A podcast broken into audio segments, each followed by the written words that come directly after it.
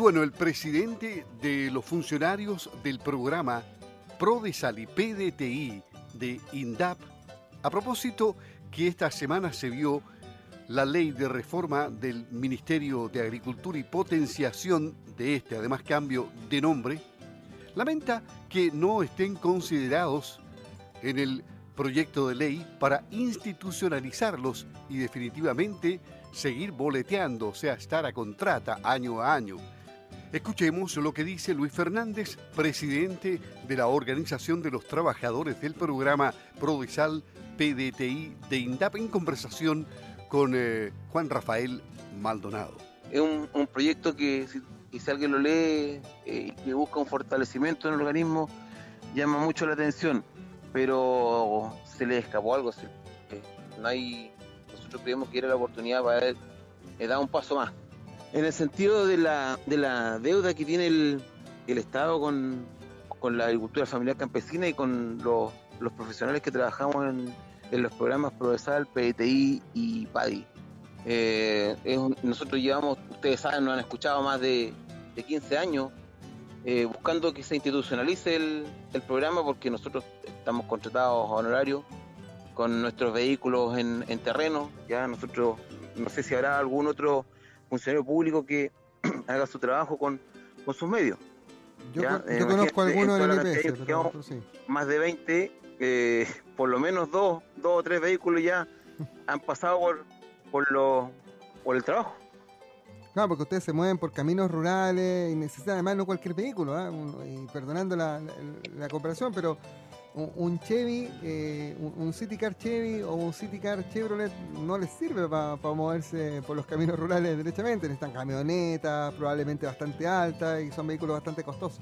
Ahora, más allá del tema de los vehículos, Luis, hay un tema, yo imagino también con con la estabilidad laboral eh, y con la proyección que puedan tener los funcionarios que hoy día trabajan eh, de la mano con la pequeña agricultura campesina. Sí, por supuesto, sí, a lo que tú dices, que algo puede ser, hoy tienen camionetas, sí, resulta que de otra forma no, no, se hace muy, muy difícil. Efectivamente, eh, hay un tema de estabilidad laboral, de proyección, de que pasamos dos, tres meses sin sueldo, ¿ya? te van a decir seguramente sí, eso se ha ido arreglando, pero eso es producto de una ilegalidad eh, que nosotros vimos ya eh, la Corte Suprema eh, a través de fallo ha ratificado que nuestros empleadores INDAP, ¿cierto?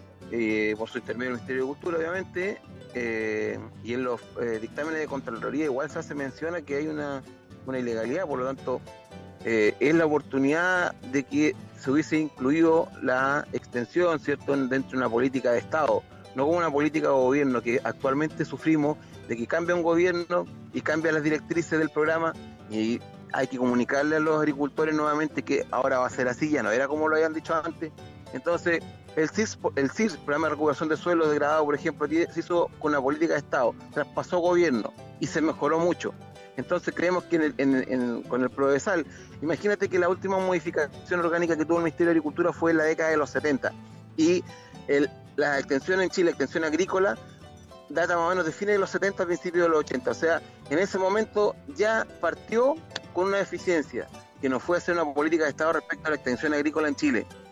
Por otro lado, nos estamos proyectando que el año 2050, ¿cierto? Va a haber, todos sabemos que hay un aumento, un aumento por la demanda de alimentos. Y fíjate, mira en el momento que estamos, cada vez es más eh, atingente el tema de que nosotros tenemos que preocuparnos de que esos alimentos sean producidos con calidad, que sean inocuos, que sean seguros.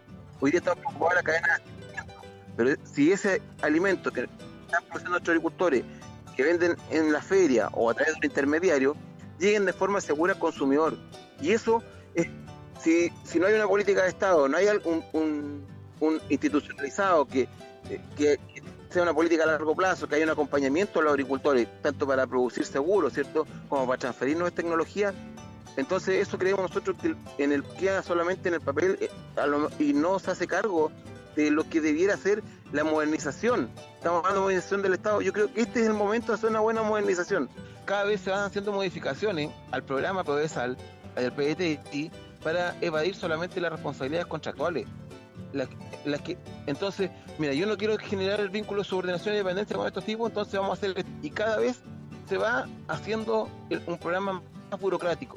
Imagínate, la cantidad de trámites que hay que hacer para que nosotros se nos renueven nuestros convenios, dos, tres meses sin sueldo. Y nosotros seguimos trabajando, no es, no es decir aquí, voy a esperar que me llamen otra vez para allá. No, nosotros seguimos porque los agricultores, el compromiso es con ellos. Nosotros no los dejamos de atender. Si bien es cierto, ahora es, la forma de atención por el momento, pero nosotros hemos estado desde el primero de mayo, que eh, estamos sin convenio, trabajando. No, yo no conozco ningún colega que no esté. De hecho, se están haciendo un montón de cosas, justamente postulaciones a capitales de trabajo para ellos. Entonces, la renovación incluye nuevas nóminas, ¿me entiendes?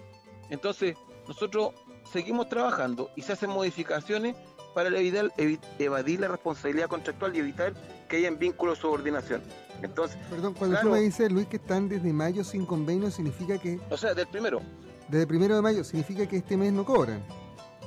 O sea, no, sí, obvio, sí, eh, se supone, sí, por eso digo, hay una carga administrativa burocrática que, bueno, es cierto, todo el mundo sabe que, desde los 26 años este programa ha sido así, pero hay municipios que son más lentos en su actuar y tienen a los colegas, y también eh, reconozcámoslo, que cuando, eh, cuando los documentos se, se presentan, ¿cierto? Y esto no tiene una revisión muy rápida, igual va haciendo que todo esto se demore. Entonces, todo esto se evita ¿me entiendes? Y nosotros nos preocupamos solamente de nuestro trabajo, que es la extensión agrícola, estar en terreno con los agricultores, con, la disponibilidad completa, no mirando, ¿sabes qué chuta se me está acabando el combustible? Ya no puedo ir a, terreno, o sea, ¿me entiendes tú lo que significa eso, no? O, cuidando los kilometrajes del vehículo, ¿me entiendes? No, aquí debe haber una política, a veces digo, no se trata de que de nosotros estamos presentando o, estamos solicitando que se rechace esa ley así como está porque se nos antojó.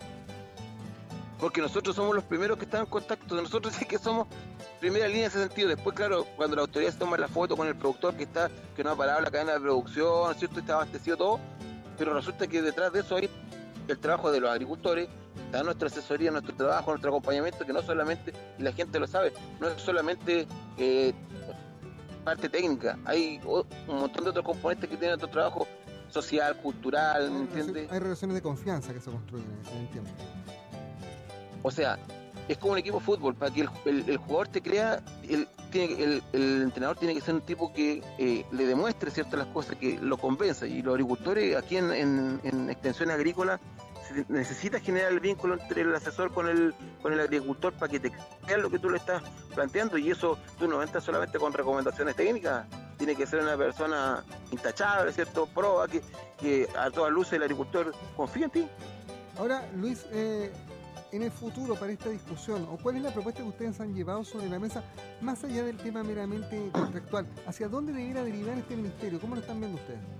Bueno, mira, si se incluye eh, pesca o no, ese no es un algo que me corresponda a mí decirlo, ¿me entiende? Eh, eh, se dará en la, en la instancia de la discusión que corresponde. Lo que a nosotros nos, nos atinge es que es la oportunidad que, que, se dio haber dado hace muchos años y que, bueno, ahora es la oportunidad y el ministro no incluyó este, esta institucionalización en el, en el proyecto, pero esperamos, confiemos que con la discusión se dé y que se pueda incluir, que, nuestros parlamentarios, y eso hago un llamado, miren, la Comisión de Agricultura de la Cámara tenemos tres parlamentarios de la región de los lagos.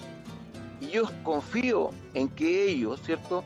Eh, le den una mano a la extensión, le den una mano a la pequeña agricultura familiar campesina, le den una mano, no solo, aquí hay un canal de comercialización, aquí eh, la industria también se favorece si hay productores que le venden a la industria. Recordemos aquí la, mayor parte de la, de la ganadería está en manos de pequeños agricultores y esos venden en feria, esos animales se van a matadero, ¿me entiendes? Que hay, hay una cadena, no es solamente nosotros. Entonces esperamos que nuestros parlamentarios se cuadren con lo que nosotros le estamos pidiendo. Eh, son de repente medio reacios a, a, contestar, ¿me entiendes? Hay poco contacto, será porque todavía falta harto para, la, para las elecciones, pero esperamos que, los parlamentarios se cuadren con nosotros con lo que le estamos eh, solicitando para sacar un buen proyecto, si eso es lo que yo creo que en definitiva se busca. Y lo otro que es reparar el tema contractual nuestro, que va de la mano con, con esto, ¿me entiendes? Si nosotros se nos contrata como, como el resto de los funcionarios de INDAP, debiera ser mucho mejor el producto todavía, porque vas a tener un tipo contento, tranquilo, trabajando con estabilidad y vas eh, a entregar obviamente con mejor trabajo, pero despreocupado el tema eh, de tantos temas administrativos para que se renueve año a año un convenio. Aunque ahora se puede decir, ¿sabes que lo vamos a hacer a cuatro? la vez pasada va a ser a cuatro y finalmente terminamos renovando convenio todos los años. La carga administrativa que eso significa. Porque si hubiese existido la voluntad, hubiesen presentado ya un plan. A lo mejor lo hubiesen hecho, ¿sabes qué? El año 2021, el 2022, el 2023 estamos listos. Pero tampoco lo vimos, entonces aquí en realidad, no sé, no, no, no me la, no me la trago que sea un problema de recursos, porque en realidad nosotros ya estamos contratados, ¿cierto? Aquí no es, no es, no es tanto el tema de recursos, y, pero hubo una gradualidad, por lo menos, pero tampoco lo vimos. Entonces, no sé, no sé, mira, eh, quiero ver qué, qué, pasa esta semana, eh, escuchar al, ministro que, si se va a dar la oportunidad, ¿cierto?, de, de, darle una vuelta y que esto salga como, como todos esperamos, que salga un, un buen producto, porque finalmente eh, es la gente que va a evaluar esto, ¿me entiendes? Absolutamente. Bueno, han escuchado a Luis Fernández, él es presidente de los trabajadores de los programas Prodesal y PDTI en la región de los lagos. Luis, gracias por estos minutos, estamos en contacto.